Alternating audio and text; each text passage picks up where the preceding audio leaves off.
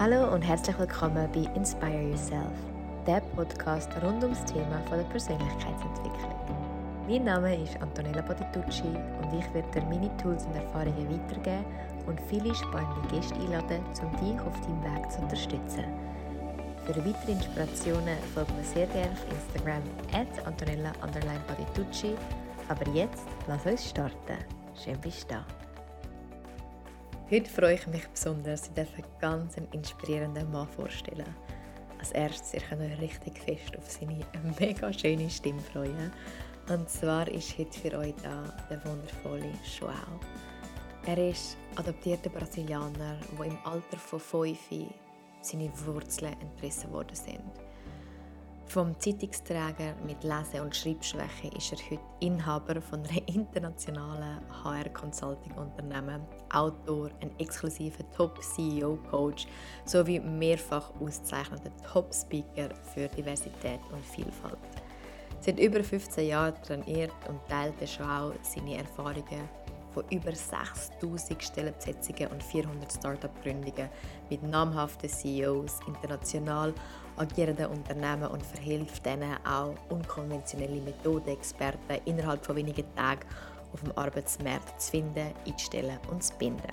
Zudem spricht er auf Bühnen vor 600 bis 30.000 Menschen, wie zum Beispiel an der Assistant World und der weltgrößten Bildungsmesse, der Didakta, und zeigt die Prinzipien und zwischenmenschliche Beziehungen im Business und wie die zu Wertsteigerung im Unternehmen führen. Joao ist auch internationaler zertifizierter NLP Business Sales Master, Stress- und Burnout-Coach und hat sich von internationalen Trainern von der Branche zum Top-Coach, Trainer und Speaker ausbilden lassen. Er bietet Kindern und Jugendlichen Chancen und Perspektiven mit seiner Online Knowledge Instructor School Color Up Your Life, um die Welt nachhaltig mit positivem Wissen zu verbessern. Achtung! Er ist auch polarisierend und führig mit lateinamerikanischem Charme und steht für Umsetzung.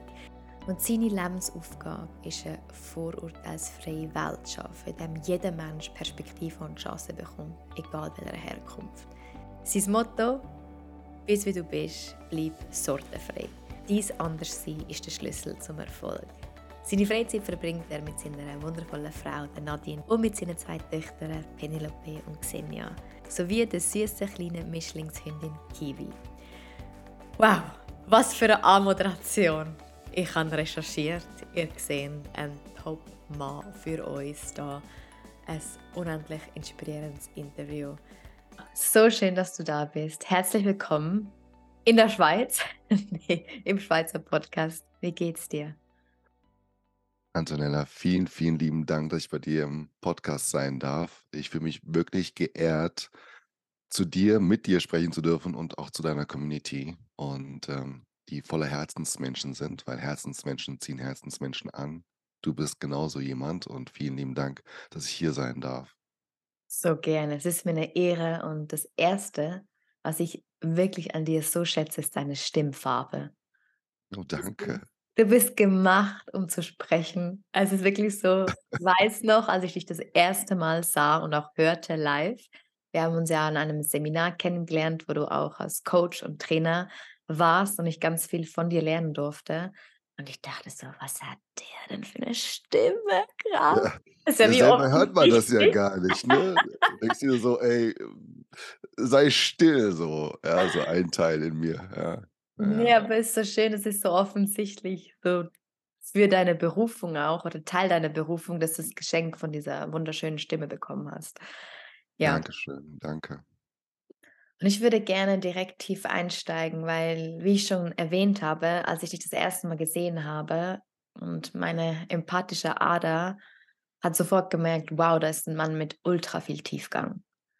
Und ich glaube, jeder Mensch, der wirklich viel Tiefgang hat und auch zeigt, und du hast dich auch sehr, sehr stark und dennoch verwundbar an diesen Tagen gezeigt, hat eine unglaubliche Geschichte. Und das ist ein weiten Weg, um sich auch so zu zeigen. Und deswegen wollte ich dich fragen, ob du uns mal mitnimmst, so in deine Kindheit, Jugend, wo du warst, wie du aufgewachsen bist, wie es dir da wirklich ging, bevor du der starke Mann, den du heute bist, geworden bist. Mhm.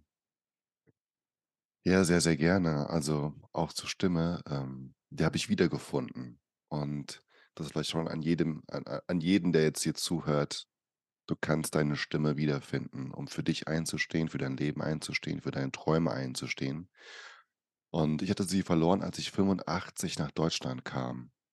Und um die Geschichte vollends zu beschreiben, bin ich gebürtiger Brasilianer, bin auch dort aufgewachsen und, äh, bin adoptiert worden von deutschen Eltern, die dort schon gelebt hatten und die noch 'n Kinderwunsch hatten und ich dann sozusagen das, äh, 2. Kind von ihnen wurde in Brasilien. Und da hat die Reise begonnen. Also, wenn wir so tief, äh, gerne drin sein möchten, ähm, bremst mich, wenn's zu tief sein sollte. Ich glaube, meine Seele hat sich das ausgesucht, dieses Leben zu leben, um Erfahrung zu sammeln, wie es denn ist, äh, in 2 Kulturen aufzuwachsen, wie es denn ist, ausgegrenzt zu werden wegen Äußerlichkeiten oder wegen dem Namen oder, ähm, weil kein richtiges Deutsch da war damals.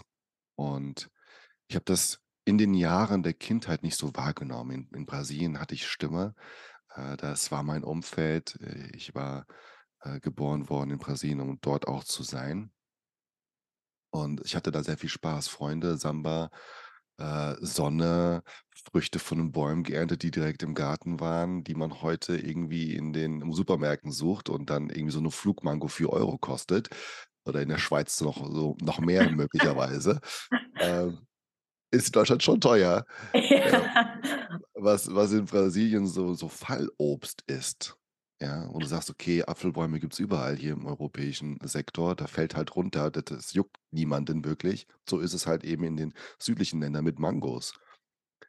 Also, ich bin wunderschön aufgewachsen, das darauf wollte ich hinaus und habe mich auch verwurzelt mit der Mutter Erde, wo ich dort war. Wohl völlig gleich, wer um mich herum war, denn meine Eltern waren meine Adoptiveltern, nicht meine meine leiblichen Eltern. Also, diese Verbindung zu Menschen, egal wo sie herkommen, die hatte ich schon immer. Und auch dort, bis dann eines Tages meine Eltern sich entschieden haben, äh, Brasilien zu verlassen aus privaten Gründen, ähm und ich dann mit Anführungsstriche musste.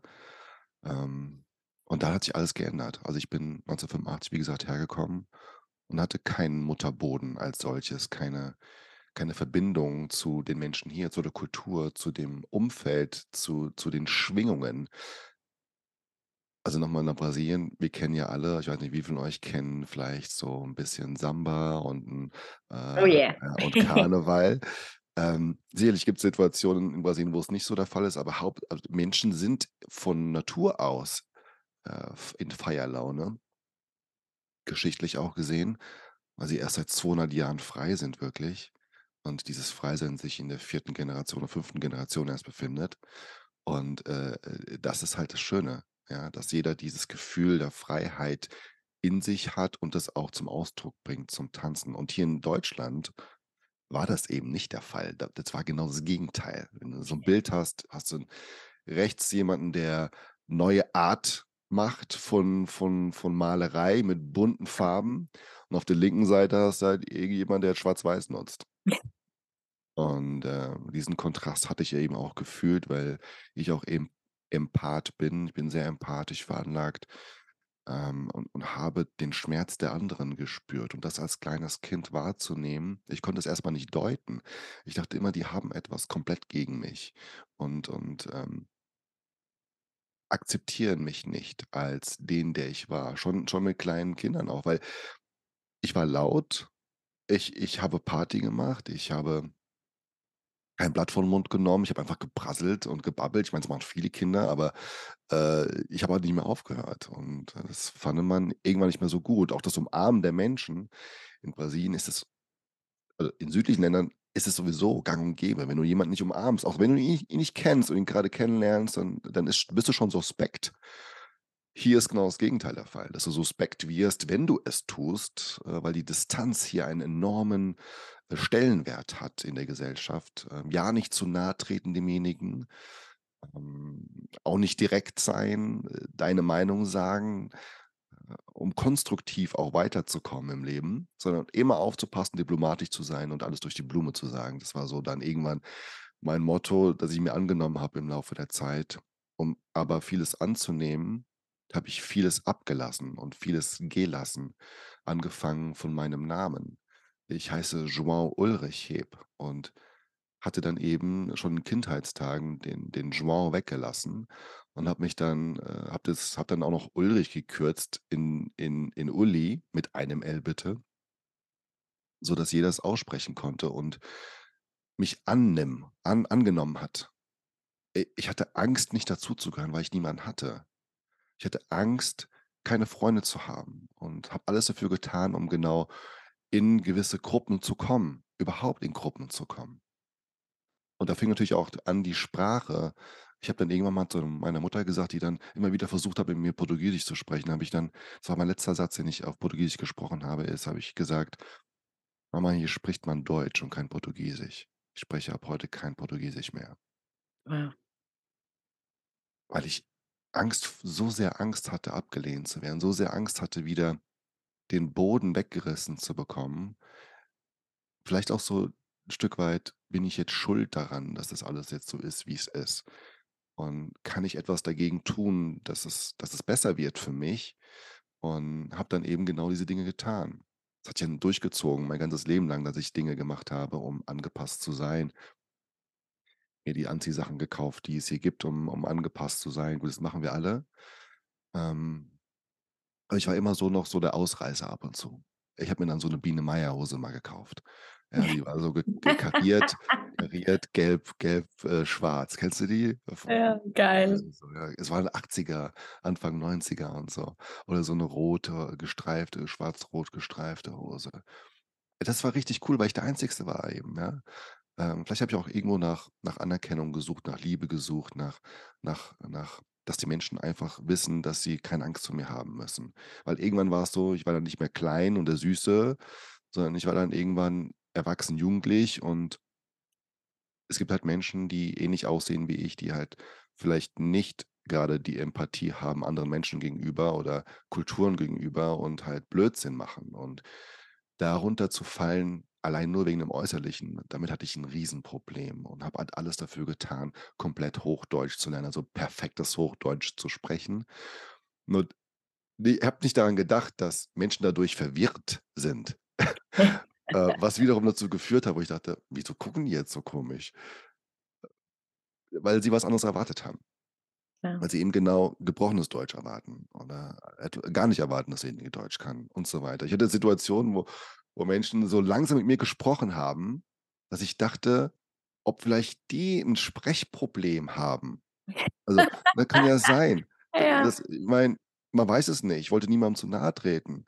Aber ich habe gefragt, wo wo wo denn die nächste To Toilette ist in einem in ei in seinem Kaufhaus. Und dann sagte mir die Person: „Sie müssen jetzt geradeaus und dann nach links.“ Dann habe ich gemeint: „Ja, vielen Dank.“ Und bin gegangen und dann das Gesicht hättest du sehen müssen. Äh, Wow. war war sehr, sehr spannend. Es gibt noch mehrere Situationen, aber ich möchte gar nicht so tief reingehen, weil ich habe damit abgeschlossen. Für mich ist es halt aber auch so 'n Thema gewesen irgendwann mal in der Selbstreflexion, als ich anfing, darüber nachzudenken: „Wie kann ich mein Leben anders gestalten?“ Habe ich geschaut, okay, ähm was soll ich noch machen? Also, was was soll ich noch verändern, um bei allen irgendwie anzukommen? Und da hat's irgendwie so Klick gemacht, wo ich dachte: „Das geht gar nicht.“ Mhm. Ja, ein Coach hatte zu mir gesagt: „Joao, das wirst du niemals schaffen, weil es wird immer Menschen geben, die etwas an dir auszusetzen haben. Und was du gar nicht ändern kannst, ist dein Aussehen, also, deine Hautfarbe. Wie willst 'n das machen? Gut, du kannst bleichen, aber diese Symmetrie passt dann nicht mehr. Menschen erwarten, dass du 'ne gewisse Bräune hast, weil du eben der Typ dafür bist. Dein ganze ganze also, dein ganzes Skelett ist darauf ausgerichtet, nicht ein Deutscher zu sein. Deshalb kannst du gar nicht so viel also, du kannst nicht alles ändern. Und das habe ich dann irgendwann dadurch erst realisiert und verstanden, dass ich mir so viel Stress gemacht habe in der Vergangenheit, dass ich anfing, selber diese diese Art Mensch zu werden, um andere in die Schublade zu stecken, um andere in ihren Äußerlichkeiten zu kritisieren, nur damit ich mich besser fühle oder damit ich dazugehöre zu den Menschen, die es mit mir getan haben. Zu irgendjemandem wollte ich gehören. Und das hat eben dazu geführt, dass ich auch Arbeiten angenommen habe, weil ich hinter etwas hergerannt bin, was ich eigentlich gar nicht wollte. Reichtum und also, ich wollte ja immer mega reich sein, äh, Millionen verdienen und, äh, Autos fahren, die so geil sind. Ich hatte das alles. Ich hatte das alles. Ich habe mich hochgearbeitet, habe meine Werte verkauft, habe mich verkauft, um genau diese Jobs zu bekommen. Und am Ende bin ich zusammengebrochen. Weil mir mein Körper sagte: „Das bist nicht du.“ Es war immer auf der Arbeit: „Oh krass, ich habe das geschafft, ich habe jetzt dieses Ziel erreicht, ich habe diesen Kunden bekommen, 120.000.000 haben wir jetzt gemacht damit“ und so weiter. Also, diese ganzen Äußerlichkeiten. Und zu Hause als ich zu Hause war, hatte ich war ich leer. Ich hatte Mhm. keine Energie mehr. Ich war müde.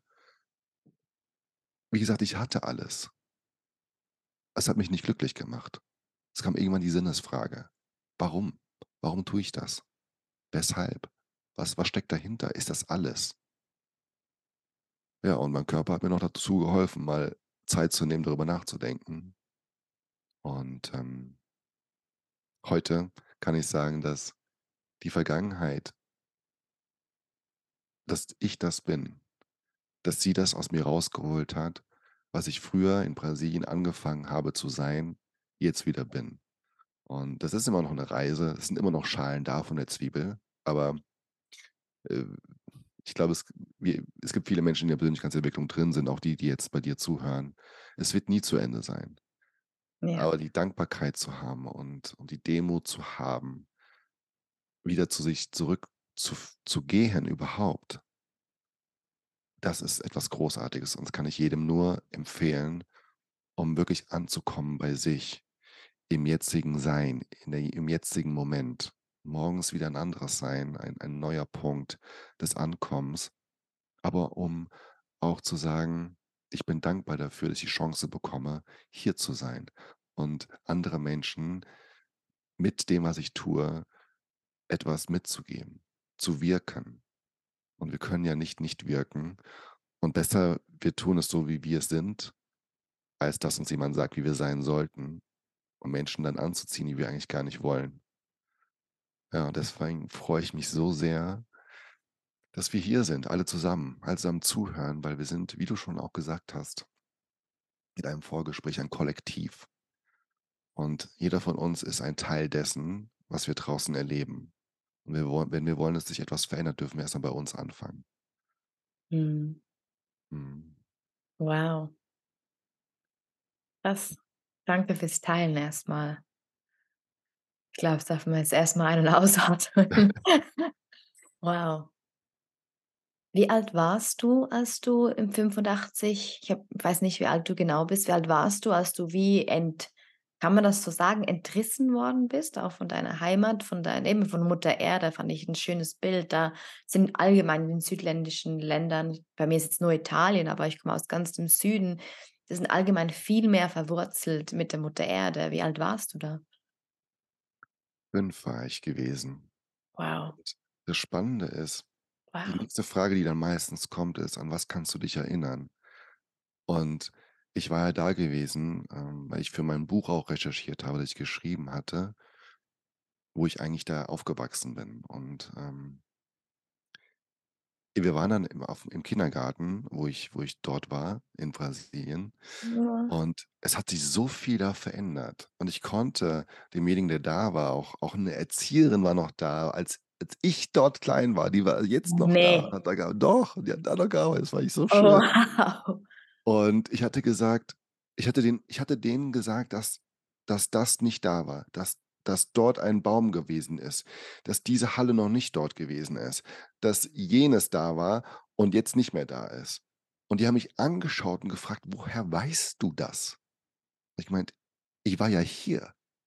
Ich sehe Wow. das noch, als wäre es gestern.“ Und in in in in dem Persönlichkeitsentwicklungsthematik, in dem ich mich befunden habe, habe ich sehr viel über Neurowissenschaften halt eben geschaut. Und wenn du eine prägnante Situation in deinem Leben hattest, prägt sich alles wie ein wie wie ein heißes Eisen einfach in deine Erinnerung rein. Das war für mich 'n prägender Moment, da zu gehen. Und alles also, vieles hat sich da wohl scheinbar komplett abgespeichert auf die Festplatte hier oben.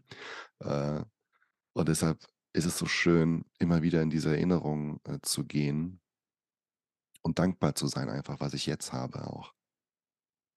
Ja. Und gab's dann, als du in Deutschland warst gab's irgendwo 'n Moment oder gibt's den überhaupt jetzt oder weißt gab's so 'n Ereignis, wo du wie dachtest: „Jetzt bin ich angekommen, ich gehöre auch hierhin.“ Also, hast du so deinen Platz gefunden? Ka kannst du dich dran erinnern, wann vielleicht dieser Shift-Moment passiert ist und wie lange hat das gedauert? Das kann ich genau sagen, wann das war, als dieser Moment kam. Heute weiß ich allerdings auch, dass das Ankommen als solches es gar nicht gibt. Mhm. Hm. Dieser diesen Punkt, jetzt da zu sein, sondern ich glaube, dieser Punkt, da zu sein, bedeutet, auf der Welt jetzt hier zu sein, in der Zeitspanne, die wir uns ausgesucht haben als Seelen. Und das zu erkennen, ich glaube, dieser Moment ist wichtig, zu erkennen, dass es so ist. Und dieser Moment, als ich erkannt habe, dass es so ist, war, als ich in auf in einem Seminar gewesen bin, worum's worum's um 3 Fragen ging. Und diese 3 Fragen waren: Was waren die prägendsten Situationen in meinem Leben? Was habe ich daraus gelernt? Und was werde ich in Zukunft tun? Und scheinbar habe ich mich daran erinnert, warum ich eigentlich hier bin. Also, etwas in mir hat sich daran erinnert, warum ich hier bin. Es hat sich wieder erinnert, was es sich ausgesucht hat, um hier zu sein. Also, mein Inneres. Und das war der Moment, wo alles entstanden ist. Und dieses Seminar, da warst du auch gewesen, wo ich selbst auch war, als ich kauernd auf dem Boden lag, heulend, überströmt und diese Schnappatmung angefangen hat. Das ist so dieser Moment, wo du wo wo es dich als Mensch vollkommen übermannt, diese Emotionen vollkommen Überhand nehmen. Quasi die die Kontrolle über den gesamten Körper, über alle Gedanken übernimmt und sich transformiert und manifestiert in der Erkenntnis, dass du jetzt da bist, um das zu tun. Das nennt man aber im im Englischen nennt man das Calling. Mhm. Es kam ein es kam von irgendwoher ein Ruf und ich habe abgehoben in dem Moment. Jeder, der nicht sein Leben verändern möchte, hebt nicht ab. Weil Ja. es könnte dein gesamtes Leben verändern. Mhm. Das hat es in dem Moment. Und da erkannte ich: Krass, es hat sich alles verbunden. Warum ich abgegeben worden bin, weshalb ich hierher gekommen äh, hergekommen bin, hierüber, weshalb ich so aussehe, wie ich aussehe, weshalb die Dinge passiert sind, die passiert sind. Es hat alles auf einmal einen Sinn ergeben. Und es ist, Menschen zusammenzuführen, Menschen aus unterschiedlichen Weise wieder zu erwecken, zu erkennen, wer sie sind, dass sie eins sind, dass sie zusammengehören. Und Ja. es fehlt nur an der Kommunikation, an der richtigen Art und Weise, das Sprechen wieder zu erlangen. Mhm. Und das ist das Schöne. Ich kriege jetzt noch Gänsehaut, wenn ich darüber spreche und und das war der Moment, als ich erkannt habe, dass ich zurückgekommen bin hierher, um genau das zu machen. Wow. Ja, deine Augen haben so ganz 'n spezielles Funkeln grade. Ja. So schön. Und das Spannende ist ja, es hat sich ja in dir du hast jetzt gesagt, du hast abgenommen oder so das Calling hat sich ja in dir hat sich ja was geschiftet.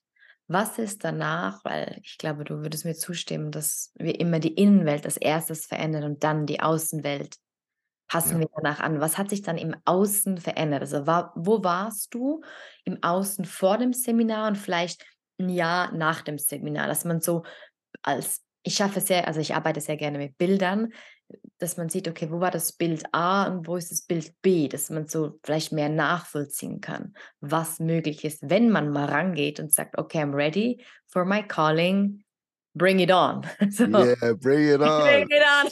Oh, yes. Ja, und diese Action, die ist genau danach passiert. Das ist ich weiß nicht, ob ihr das kennt, aber, äh, Mareike Amado, ganz früher, äh, der Mini-Playback-Show, durch den Vorhang zu gehen. Äh, das sind kleine Kinder, die quasi dort sind, um 'ne Playback-Show zu machen, die sich vorher 'n Lied aussuchen, dann gehen sie vorher zur Moderatorin, stellen sich vor, stellen das Lied vor und dann sagt sie: „Bitte geh jetzt hier durch die Zaubertür Und natürlich ist dann geschnitten, wird 'n Cut gemacht, aber die gehen dann durch die Zaubertür ungeschminkt, ungestylt, aber kommen raus gestylt und dann ist die Party. Und genau so war dieser Moment. Also, dieses Angepasstsein im im im im alten Schräg Schrägstrich oder mit Anführungsstrichen altem Leben, das Angepasstsein, also mit mit Hemd, Sakko, Krawatte und auch das Verhalten gegenüber den Eltern, gegenüber der Familie. Das war immer 'n Stück weit zurücknehmen, nicht in Vordergrund zu stehen, sondern nur ein winzig kleiner Teil dessen zu sein. Nicht den Erwa eigenen Erwartungen irgendwie hinterherzugehen oder den Wünschen hint hinterherzugehen, sondern nur Erwartungen zu erfüllen der anderen. Das war das Bild zuvor. Auch zu sagen: „Okay, ich gebe die Verantwortung ab an einem Trainer oder einem Seminarleiter.“ Ich war ja bei vielen Seminaren gewesen und Workshops und Trainings und habe immer gedacht: „Okay, ich gehe jetzt dahin und dann kann ich alles und habe alles.“ Es war so 'n Gedanke von: „Die Welt schuldet mir etwas.“ Mhm, spannend. Und der Zeitpunkt danach war, ich habe verstanden, dass dass ich der Welt etwas geben darf. Wow. Und das Bild wurde auf einmal komplett bunt, wie in Brasilien. Es war die die das Gras war grüner. Die Sonne war gelber. Geil. Der Himmel war blauer. Es war so intensiv, diese die das das Fühlen von all dem, die Menschen wahrzunehmen, noch deutlicher wahrzunehmen, klarer sehen zu können wer sie sind und damit zu erkennen, wer ich eigentlich bin. Weil ich kann ja nur das sehen in jemandem, was ich selbst in mir sehe. Mhm. Und das ist das Spannende. Und das hat sich komplett gewandelt und und gedreht und es ist so viel passiert. Ich habe dann einfach gemacht. Äh, bin ja also, wenn, dann mache ich das, ja? Wenn ich was habe, dann tue ich das bis ans Ende. Und da ich habe ich's mir nachfühlen. erlaubt. Und da habe ich's Wow. mir erlaubt, weil ich mir vorher nie erlaubt habe. Ich habe es mir einfach nicht erlaubt. Und die Selbstliebe fängt ja auch damit an, sich selbst Dinge zu erlauben, sich weißt du, ich wei viele können vielleicht mitfühlen, dass du Spaß hast, wenn du oder Freude wie deutliche Freude em empfindest, wenn du ein Geschenk hast für jemand anderen und ihm das gibst, wo du genau weißt, das hat er sich schon immer gewünscht oder du genau weißt, das ist genau für ihn gemacht oder für sie, weil sie oder er hat daran Spaß. Du weißt es einfach. Und dann plötzlich gehst du hin und derjenige öffnet dieses Geschenk und und und holt das Geschenk raus und sieht keine Sprache mehr, versteckt die Sprache und sagt: „Woher wusstest du das? Wie schön, wie d“ Das ist ja, dieses Gefühl. Mhm. Doch was wir nicht machen, ist, uns genau dieses Geschenk selbst zu machen. Selbst genau das mal zu geben. Dieses Gefühl, selbst einmal sich selbst zu machen. Was machst du konkret, um dich selber zu beschenken? Indem ich ja zu mir sage, wenn ich genau spüre, dass das, was ich vorhabe zu tun, mir, meinem Umfeld und dem größeren Ganzen dient. Ich habe 3 Ecken, die für mich genau entscheidend sind weil ich dann auch jetzt mittlerweile auch wieder auswähle, weil man wenn das wenn das Tor einmal offen ist, kriegst du so viel Ideen Ja, ich weiß. Besonders wenn du mal im Urlaub bist und denkst: „So“, schaltest ab, das Team rundherum weiß genau: „Achtung, Antonella ist im Urlaub, die kommt mit 30 neuen Ideen. Die hassen mich dafür.“ Den kennst du, oder? Ja, Ja. das ist der MG halt in uns, der Ja, drin. voll, voll. Es macht aber auch Spaß, oder? Mega, mega. Ja. Ja, diese Visionstür zu öffnen, die ist wunderschön, aber dann auch zu wissen hm, zu planen erst mal, um dann umsetzen zu können. Und das Planen ist halt auch nicht so das Lieblingsding von mir, aber deswegen auch diese Entscheidungen, was von dem, was was visionstechnisch kommt. Also es es kommt ja von irgendwoher. Und das ist auch schon mal die Dankbarkeit zu haben, dass dass da etwas kommt, dass diese Idee da ist auf einmal. Das ist ja auch 'n Geschenk von irgendwo. Ja. Und dann zu überlegen: „Okay, macht das grade Sinn, dass ich dieses Geschenk grade jetzt aufmache?“ Und dafür habe ich 3 Punkte für mich einfach entwickelt. Das ist die 1. Frage: „Will ich das?“ Also, ich persönlich, will ich das?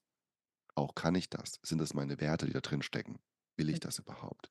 Und dann frage ich mich danach, wenn ich sage: „Ja“, dann frage ich mich: „Was hat mein Umfeld davon?“ Also, meine Familie, ähm, wenn ich das jetzt mache. Muss ich dann weg, irgendwie längere Zeit oder sehen die mich dann erst e erst nicht mehr 'ne lange Zeit, weil ich was vorbereiten muss oder so? Also, wenn ich das dann mache, haben die auch was davon? Mhm. Und wenn das auch mit Ja beantwortet werden kann, gucke ich, ob das auch was das größere Ganze beeinflusst. Weil ich bin sehr, ähm, ich sage mal also, ich kann Detail denken, aber ich bin doch 'n globaler Mensch, der sehr global denkt und von oben, äh, diese Vogelperspektive einfach hat, um zu schauen, was kann ich mit was verknüpfen. Und wenn ich dann mit Ja das Antwort beantworten kann, dann mache ich genau das. Und so entstand halt eben auch dann das Buch, es entstand 'ne Buchtour, dann auf einmal auch Bühnenpräsentationen und so weiter und so fort. Was ich ja mitgeben will, ist einfach nur die Entscheidung zu treffen, das zu machen. Und das Wie kommt von ganz alleine. Es ist Mhm. immer nur die Frage: „Was willst du?“ Das Wie kommt dann von ganz alleine. Schön. Was würdest du denn jemandem mitgeben? Weil ich ich höre das so oft, dass Menschen genau das Dreieck, was du jetzt sagst, finde ich total schön, gebe ich gerne auch weiter in meinen Coachings. Die haben das Ja, Ja und Ja. Es ist eigentlich klar, so go. Und ich bin von Natur aus einfach so jemand, wenn ich 'n Go habe, gehe ich schon. Ich bin nicht jemand, der da groß drüber nachdenkt, wie, was, dann da bin ich 'n naives „Oh cool, gehen wir los.“ So, es geht sehr schnell. Deswegen ist es für mich manchmal auch schwer nachzuempfinden, wenn das jemand nicht hat. Mhm. Was würdest du jemandem mitgeben, der da dann wieder zweifelt und hinterfragt und dann: „Moment, ist doch noch nicht jetzt“, wo du denkst: „Alter, krieg deine PS auf die Straße.“ Und die die blockieren sich wie selbst. Hast du da vielleicht so 'n 'n liebevoller Schubser, den du denen mitgeben kannst? 'N Schubser gerne, aber was mir geholfen hat, ist erst mal drauf zu schauen, warum habe ich grade diese Angst vor Ablehnung? Wieso habe ich grade diese Angst davor, dass die Geschichten in meinem Kopf Realität werden, die ich mir grade selbst ausdenke? Meistens sind's Gedanken darüber, wenn ich es jetzt tue, deswegen auch der 2. Punkt, was macht das Umfeld? Dann auch wirklich aktiv zu fragen, wenn's so krass ist, wenn das Gefühl einen auffällt, so krass ist, dass man es auch wirklich physisch dann auch in Ordnung bringt, also aus der Welt schafft. Es darf ja gelöst werden, dieses dieses diese diese Emotion, diese Blockade darf gelöst werden. Da braucht man keinen Coach für im 1. Schritt, sondern einfach zu fragen: „Hör zu, ich habe das jetzt vor zu tun und ich mache das.“ Also, Frage ist wahrscheinlich falsch, eher 'ne Aussage. Zu sagen: „Ich habe jetzt das und ich mache das.“ Mhm. Und dann zu gucken, was passiert. Und aber auch für sich selber einzustehen. Das ist das Geschenk, was ich meinte, an sich selbst zu haben, weil du diese Idee ist nicht von dir. Ja. Dieses Vorhaben ist nicht von dir. Mhm. Vielleicht fühlt sich jetzt der eine oder andere so 'n bisschen enttäuscht darüber, Ja, ähm, diese super Idee zu haben. Aber wenn wir da mal reingehen wieso kam die grade jetzt? Wieso nicht gestern oder vorgestern? Mhm. Wieso ist die Idee jetzt da? Wieso ist sie entstanden? Wie ist sie entstanden? Wer hat sie da reingelegt in deinen Kopf? Also, es war auf einmal da. Hm, ja. Und darüber mal nachzudenken, dass das ein Geschenk ist. Und so 'n viele sagen dazu auch 'n Wink des Zaunpfahl mit Wink mit'm Zaunpfahl. So 'n Sprichwort. Und manchmal ist es auch 'n Scheu Scheunentor, was klappert, also riesengroß ist. Und da mal hinzuhören, weil du bist für etwas Bestimmtes hier. Für eine Aufgabe. Hm. Und das, was du machst, beeinflusst ja auch oder ist vielleicht auch 'n Teil der Geschichte deines Umfeldes. Absolut. Und bist du auch der Überzeugung ich glaube, wenn du so 'n Calling hast, 'ne Vision, ist ja 'n Geschenk. Und meistens das ich für mich ist meine Wahrheit im Moment, es ist das Geschenk gehört nicht mir. Mhm. Das ich muss das teilen. Das ist Mhm. egoistisch. Ich darf das gar nicht zurückhalten. Mir hat auch mal 'n Finanzcoach gesagt: „Wer hier“ so voll provokant im Seminar: „Wer hier möchte, ähm, nicht reich sein?“ Und dann ich so: „Ja, brauche ich nicht.“ Er so: „Raus!“ „Wie raus? Du bist 'ne Egoistin.“ Hat mich auf die Bühne geholt. „Ja, warum denn nicht?“ Habe ich gesagt so voll der alte Glaubenssatz: „Ja, Geld macht ja nicht glücklich.“ Meine Mama hat Ja. immer eingeredet. Und dann sagt er: „Du bist 'ne Egoistin. Schön, dass du deine 6.000, ähm, Franken in der Schweiz verdienst monatlich und dass es dir und deiner kleinen Familie gut geht. Doch wenn du jetzt 6.000.000 auf'm Konto hättest, was könntest du bewirken? Wem könntest du helfen? Was für Hilfsprojekte könntest du machen?“ Und das ist mir so klar geworden: Das Geld ist ja nicht für mich. Ich brauche nicht 5 Lamborghinis, sondern das mit dem Geld habe ich ist 'ne Ermächtigung, Dinge aufzubauen. Und genau so sehe ich halt auch meine crazy Vision. Und ich denke: „Okay, ich kriege das ja nicht einfach, weil's im Universum grad langweilig ist und sage: „Nur penetrieren wir Antonella mal 'n bisschen im Kopf“, sondern das ist ja für Ja. das Kollektiv, das einfach durch mich fließen darf. Das Voll. hilft mir manchmal auch, um dieses hätte, wäre, was würde 'n bisschen zu unterbinden, einfach zu sagen: „Geh einfach los, Mutti.“ Ja, natürlich. Es sind halt eben genau diese was du sagst, einfach loszugehen. Das sind die Konditionierungen, die du dir selbst auch auf ähm, ja, gegeben hast, ja? Äh, wie Familie. Was sagen jetzt meine Kinder dazu? Was sagt meine. Frau oder mein Mann dazu, wenn ich das jetzt mache? Was sagen dann meine Verwandten dazu, wenn sie mitbekommen, dass ich nicht bei meinen Kindern bin oder bei meiner Frau oder bei meinem Mann bin? Ja, also, das sind so viele Gedanken, die da mitspielen. Und genau das, was du sagst, wenn der Fokus darauf liegt, dass diese Dinge, die diese Ideen, die du hast, gekommen sind aus einem ganz bestimmten Grund, nämlich dass du es machst dann gibt's gar keine andere Diskussion, als es zu tun und in Dankbarkeit zu machen, weil am Ende haben sehr viele Menschen etwas davon. 1. die Menschen, mit denen du die du erreicht hast dadurch und des Weiteren durch das, was du dort generiert hast, auch deine Familie und dein Umfeld. Und wenn du dadurch noch Organisationen gründest, um andere Menschen ebenfalls etwas zurückzugeben hast du das große Ganze mit dabei. Und das geht nur, wenn du feststellst, dass Geld auch Liebe ist. Das ist 'n Ausdruck von Liebe dazu. Ja. Menschen geben dir Geld, weil sie dich lieben. Sie haben keine andere Möglichkeit. Früher haben sie dir vielleicht 'n Schwein gegeben oder 'n Ochse oder irgendwie Früchte oder Kartoffeln als Ausgleich dafür, dass du ihnen vielleicht, ähm, etwas sie beraten hast oder da das Dach gedeckt hast. Das geht halt heute nicht mehr so. Ist nicht überall erlaubt, dieses Tauschgeschäft. Das heißt, sie haben keine andere Möglichkeit, als als dir ihre Liebe zu zeigen in Form von Geld. Ja. Und je mehr Liebe du den den Menschen gibst, desto mehr Liebe kommt auch von den Menschen zurück. In der Wirtschaftlichkeit gesehen her. Und wenn wir aufs Universum schauen, Karma bekommst du da von irgendwoher, nicht unmittelbar von dem Menschen, dem du was gegeben hast, aber unmittelbar von etwas anderem etwas zurück. Yes. Mic drop. Bam. Bam Bam. Ja, absolut. Schön. Und was was wurde so zu deiner Mission, für die, die jetzt deine Arbeit noch nicht kennen sollten? Für wen bist du? Für was gehst du los? Was ist dein Warum? Wa oder was ist deine Vision? Was sind so die die Geschenke in dein die in deinen Kopf ploppen? Meine Geschenke ist, äh mei meine meine Vision ist, Menschen Chancengleichheit und Perspektive zu geben. Es sind vielleicht kleine Worte, aber sie haben mein Leben komplett verändert, weil ich die Chance bekommen habe auf 'n anderes Leben. Anstatt in Brasilien in einem Waisenhaus aufzuwachsen, habe ich die Chance bekommen, ein Leben zu sehen, was ich sonst nie gesehen hätte. Mhm. Und die Perspektive zu haben, in ein anderes Land zu gehen, um dort mein Leben so aufzubauen, dass ich anderen Menschen weltweit helfen kann. Und das möchte ich genau tun.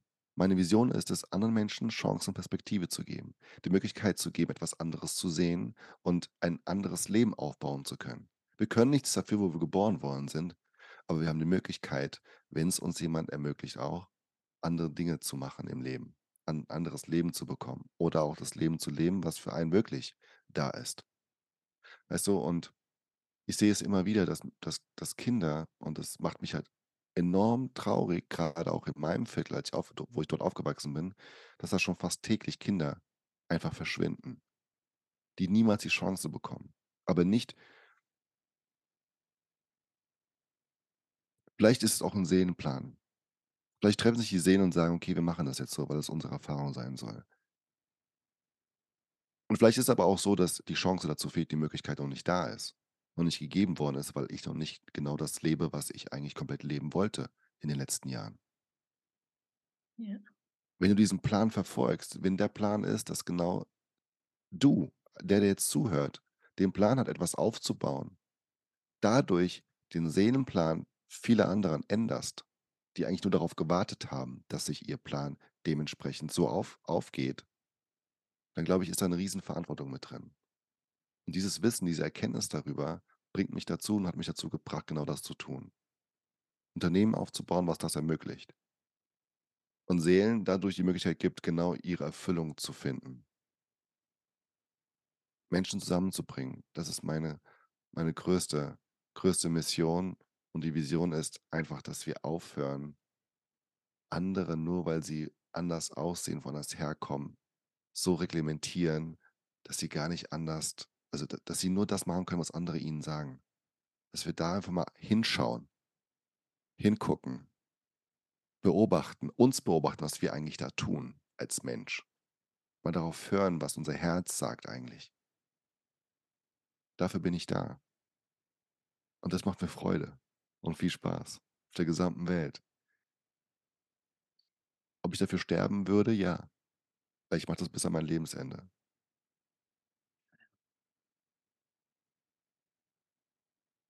Mega. Bin berührt, danke. Für alle, die jetzt grade vielleicht auch mega berührt sind und mit dir in Resonanz gehen Klar, alle Links sind in meinen Shownotes zu dir, aber was ist grade das, was du wie kann man mit dir zusammenarbeiten? Was ist vielleicht oder was gibst du grade? Wie kann man von dir lernen, mit dir lernen, mit dir sich verbinden?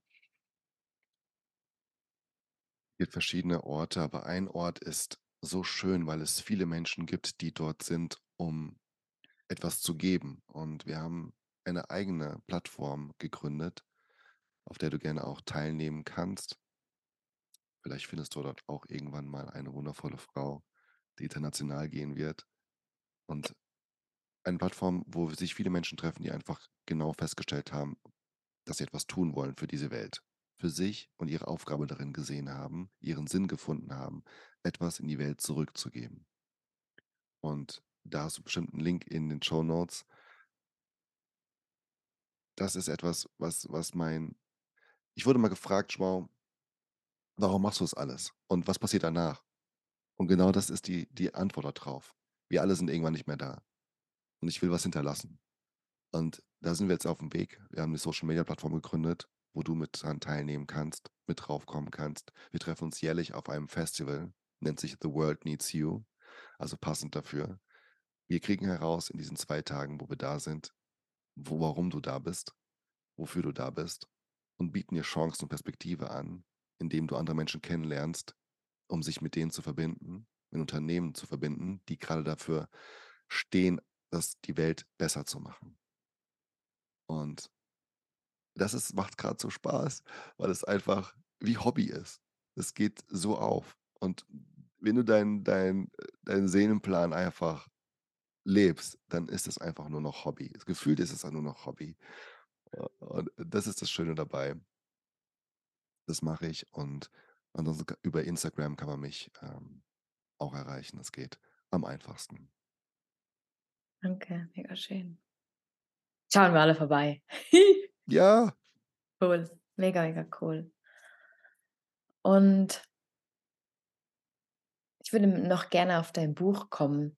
Hm wie hast du oder ha hattest du 'n Moment, wo du gespürt hast: „Hey, das Buch möchte jetzt durch mich geboren werden?“ Wie war so der Prozess? Vielleicht magst du bisschen übers Buch erzählen.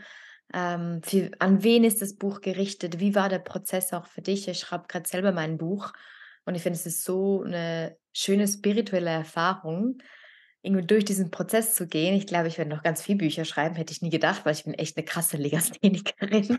Meine Lektorin hasst mich wahrscheinlich, aber ist okay.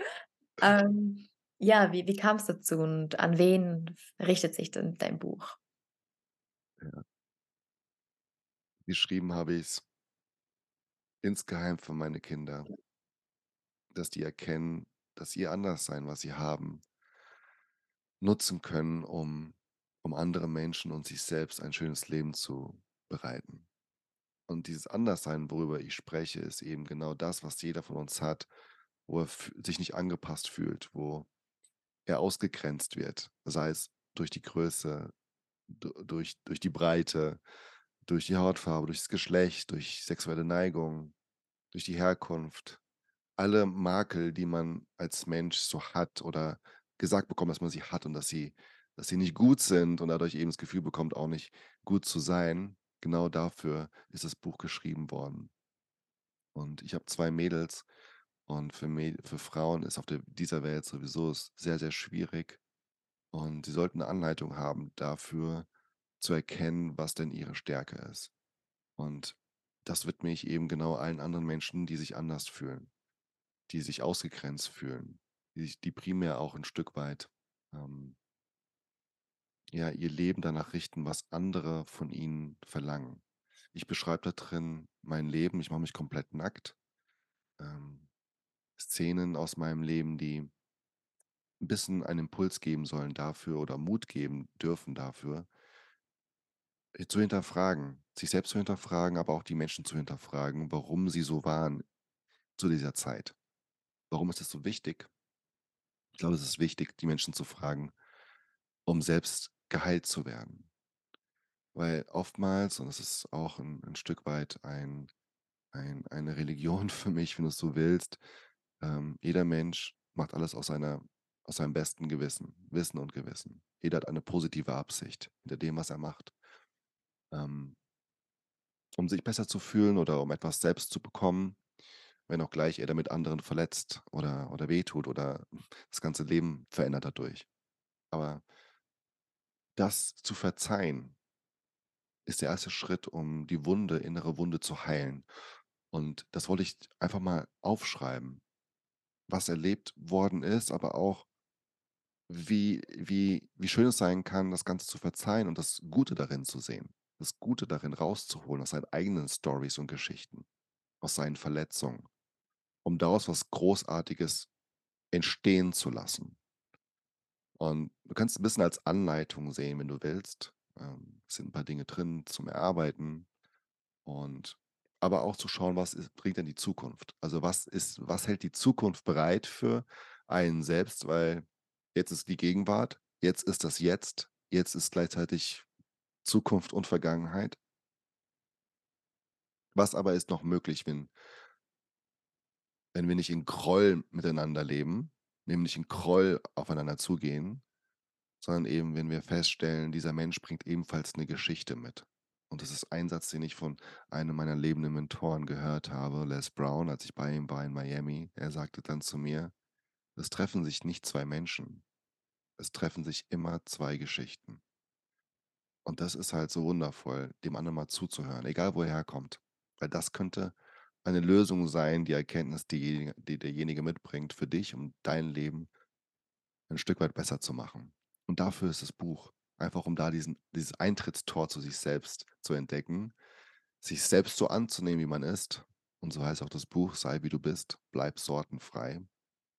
Also nicht in Schubladen zu denken und Kategorien, sondern die bunte Vielfalt der Sorten, die es gibt auf dieser Welt, anzunehmen und damit fröhlich zu sein, wie, wie wir es eben machen in Karneval und Fasching. Da wollen wir es. Lass uns das dieses ganze Jahr über haben. Ja. Schön. Also alle kaufen. Ich finde es auch so wichtig, nee, ich finde es auch wirklich so wichtig, auch wenn man selber jetzt vielleicht keinen Hintergr keinen solchen Hintergrund hat. Es geht darum, sich gegenseitig zu verstehen. Es geht wieder um Verbindung. Auch wenn man es selber nicht erlebt hat, geht es darum, ja, Mitgefühl zu entwickeln. Und Mhm. ich habe, glaube ein letztes Thema, was ich gerne mit dir anschneiden möchte. Das hat mich die letzten Tage ein bisschen beschäftigt und es geht für mich in ein ähnliches Schema rein. Und zwar hat eine sehr, sehr große Bloggerin, also Fitness, eigentlich gleich die bekannteste Fitness-Influencerin, das Wort Transe benutzt.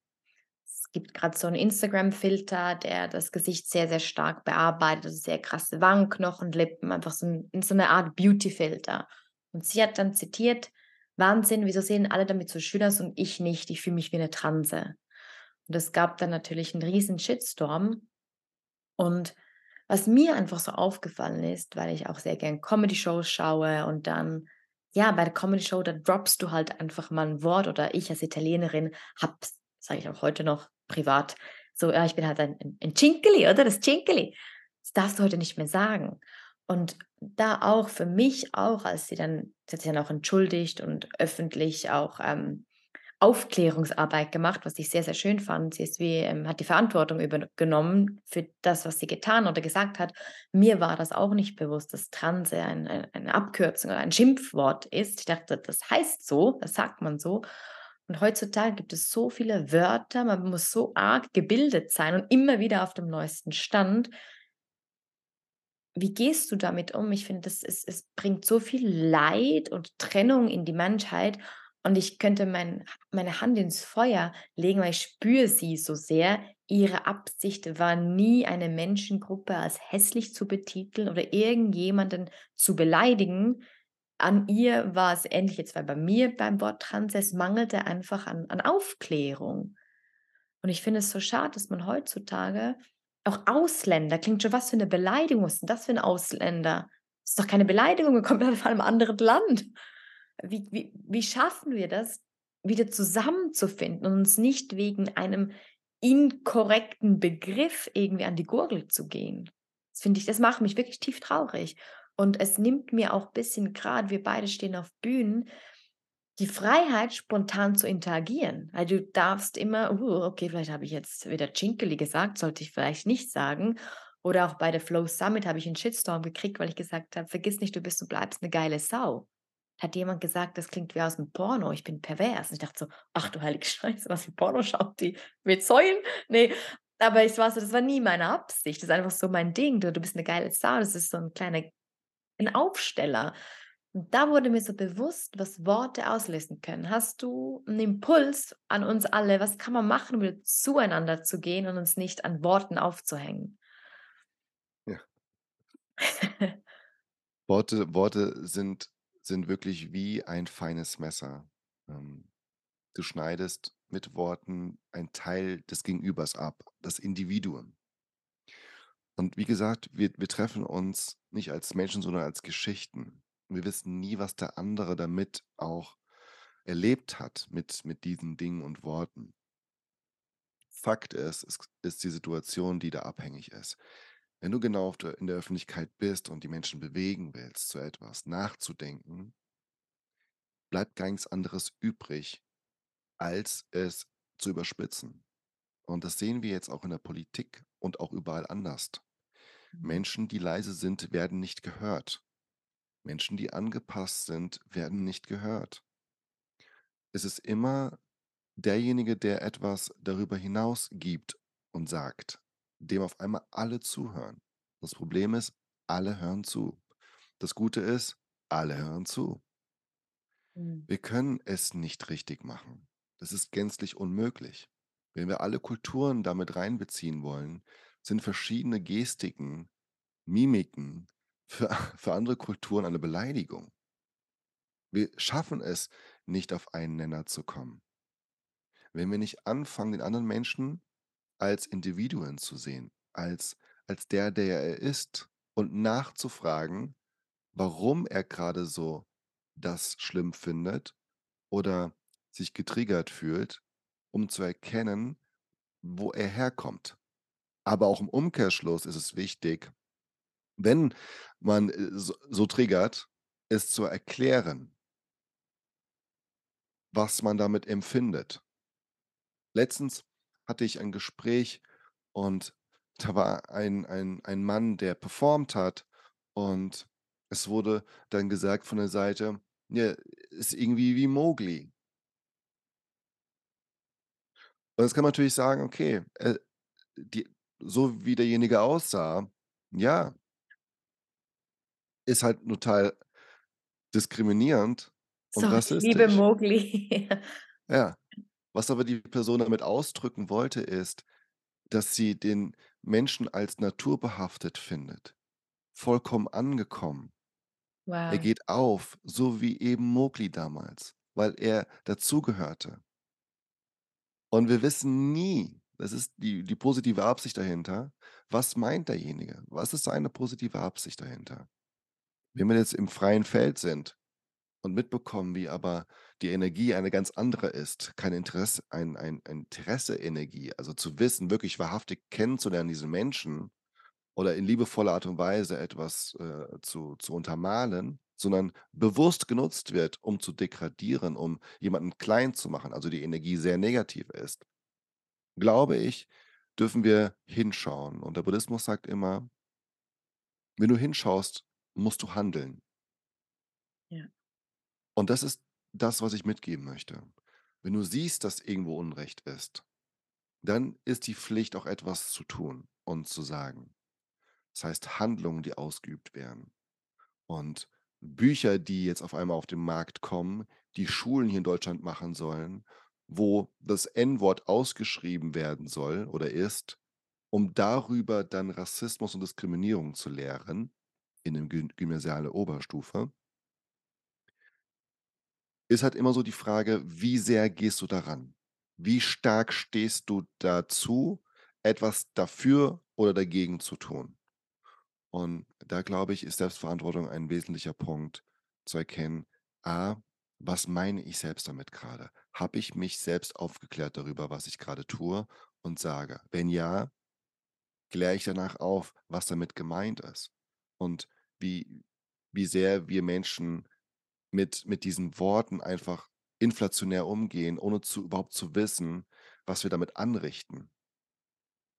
Oder halt eben zu sagen: „Okay, ich helfe jetzt Menschen, die genau darunter leiden, die die die vielleicht in Gruppen geholt werden, um dort nicht mehr lebend rauszukommen.“ Um um junge Menschen nicht dazu zu animieren, andere Menschen das Leben zu nehmen, wie gerade hier in Deutschland. Mhm. Weil sie das missverstehen. Weil sie die Worte einfach missverstehen.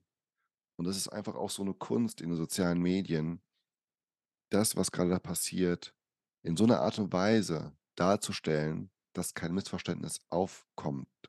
Das geht nur, indem man wirklich erläutert, was die eigen was der eigene Gedanke dahinter war. Was der wirkliche, tatsächliche, bewusste Gedanke dahinter war, das zu tun. Viele derer, die ich kenne, die machen Comedy daraus. Äh, bin in 'ner Gruppe von Menschen, die divers sind und auch Trainer sind in diesem Kontext, also auch in Unternehmen gehen, auch in öffentliche Träger gehen, um eben Aufklärungsarbeit zu leisten in diesem Kontext. Die gehen abends auf die Bühne und bringen das lustig rüber. Finde ich an für sich ganz gut, nur mit dem Punkt, dass die Menschen, die da hingehen, ja nicht so sind. Sonst würden die da nicht hingehen. Man Mhm. erreicht eben Menschen, die das hören wollen und also die das verstehen, was was da gesagt wird und die das auch nicht missinterpretieren. Schwierig finde ich's dann wenn das so auch inflationär genutzt wird, weil dadurch Menschen abgestumpft werden. Sie nehmen das als lustig an. Mhm. Und wissen gar nicht, dass sie unbewusst dann, wenn sie wieder den Saal verlassen, vielleicht diesen Witz mitnehmen, der genannt worden ist und ihn dann auch erzählen und dann für lustig finden, weil es hat ja jemand erzählt, der so ist. Also, der darf das, also darf ich das ja jetzt auch, weil ich bin ja 'n Fan. Dann wird's schwierig. Ja. Dann wird's schwierig. Deswegen Aufklärarbeit ist mein Tipp, ähm, darüber zu sprechen, was man grade damit gemeint hat und was man damit eigentlich bewegen möchte. Und andersrum, der 2. Tipp ist, zu fragen, wirklich hinzugehen zu 'nem Menschen und ihn erst mal kennenzulernen, um dann auf 'ne zu Ebene zu kommen, wo man lustig sein kann. Da ist nichts dagegen zu sagen. Mhm. Wow, danke. Als Letztes frage ich all meine Gäste in meinem Podcast Stell dir vor, du bist an einem wunderschönen, wie heute, sonnigen Tag, vielleicht an einem Kraftort in der Natur, sitzt auf 'ner Bank und dein jüngeres Ich, vielleicht sogar deinen fünfjährigen dein fünfjähriges Ich setzt sich zu dir. Was sind 3 Dinge, die du ihm heute gerne mitgeben würdest? Sei wie du bist. Liebe dich. Und der die Erfüllung kommt. Wow. Schön. Ach, ich danke dir von ganzem, ganzem Herzen für deine Zeit, für all dein Wissen, für deine Energie, für deine angenehme Stimme. Wirklich folgt Ich alle. danke dir, Antonella, dass du diesen Raum geöffnet hast, dass du den Menschen genau die Möglichkeit gibst zu wachsen, dass sie erkennen, wer sie sind. Das hast du gemacht. Du schenkst den Menschen genau das und das ist das Wundervollste, was man eigentlich tun kann. Und ich bin dir unendlich dankbar, dass du diese Arbeit machst in der Schweiz, dass du diese Arbeit machst, vielleicht auch international. Ich würde mich auf jeden Fall freuen. Ich wäre dein erster, erster Gast ganz vorne der, in der Reihe. Mir egal, was es kostet, ich hole mir ein Ticket, weil diese Energie, diese Liebe, die du ausstrahlst, die öffnet mein Herz. Ich konnte von dir so viel lernen, so viel annehmen, so viel auch sehen in mir, was ich, was du mir einfach wiedergespiegelt hast. Und ich danke dir von Herzen, dass ich hier sein durfte bei dir im Podcast. wow, danke. Ich weiß gerade gar nicht mehr, was zu sagen. Außer, dass ich, apropos Samba, was Ja. ich an dir so liebe und schätze. Ihr müsst euch kurz vorstellen, ich möchte kurz alle, alle noch das Bild mitgeben. Du warst total professionell in deiner Jeans und deinem Hemd. Aber das Hemd hatte, glaube ich, Flamingos drauf. Es war trotzdem noch Samba zu spüren. Und morgen gehe ich mit meinem Partner in einen Salsa-Kurs und ich werde an dich denken. yes! Oh yeah! Es war so lustig, da habe ich uns angemeldet und da meinte er so im Auto, ja, aber Schatz, welchen Kurs hast du uns angemeldet? Da meinte ich, ja, für einen Beginnerkurs. Was? Ich bin doch fortgeschritten, siehst du meine Hüfte? Samba! Samba. Yes. nee, wirklich, Oh, danke sehr von, schön. von ganzem Herzen. Ich verlinke alle, die zuhören, wirklich all deine Links, dein Buch. Folgt allen dir auf Instagram und vielen Dank auch für all das, was ich bereits von dir lernen durfte und noch lernen darf. Du bist wirklich ein Geschenk für diese Welt und ähm, ja, danke, danke, danke. Danke dir.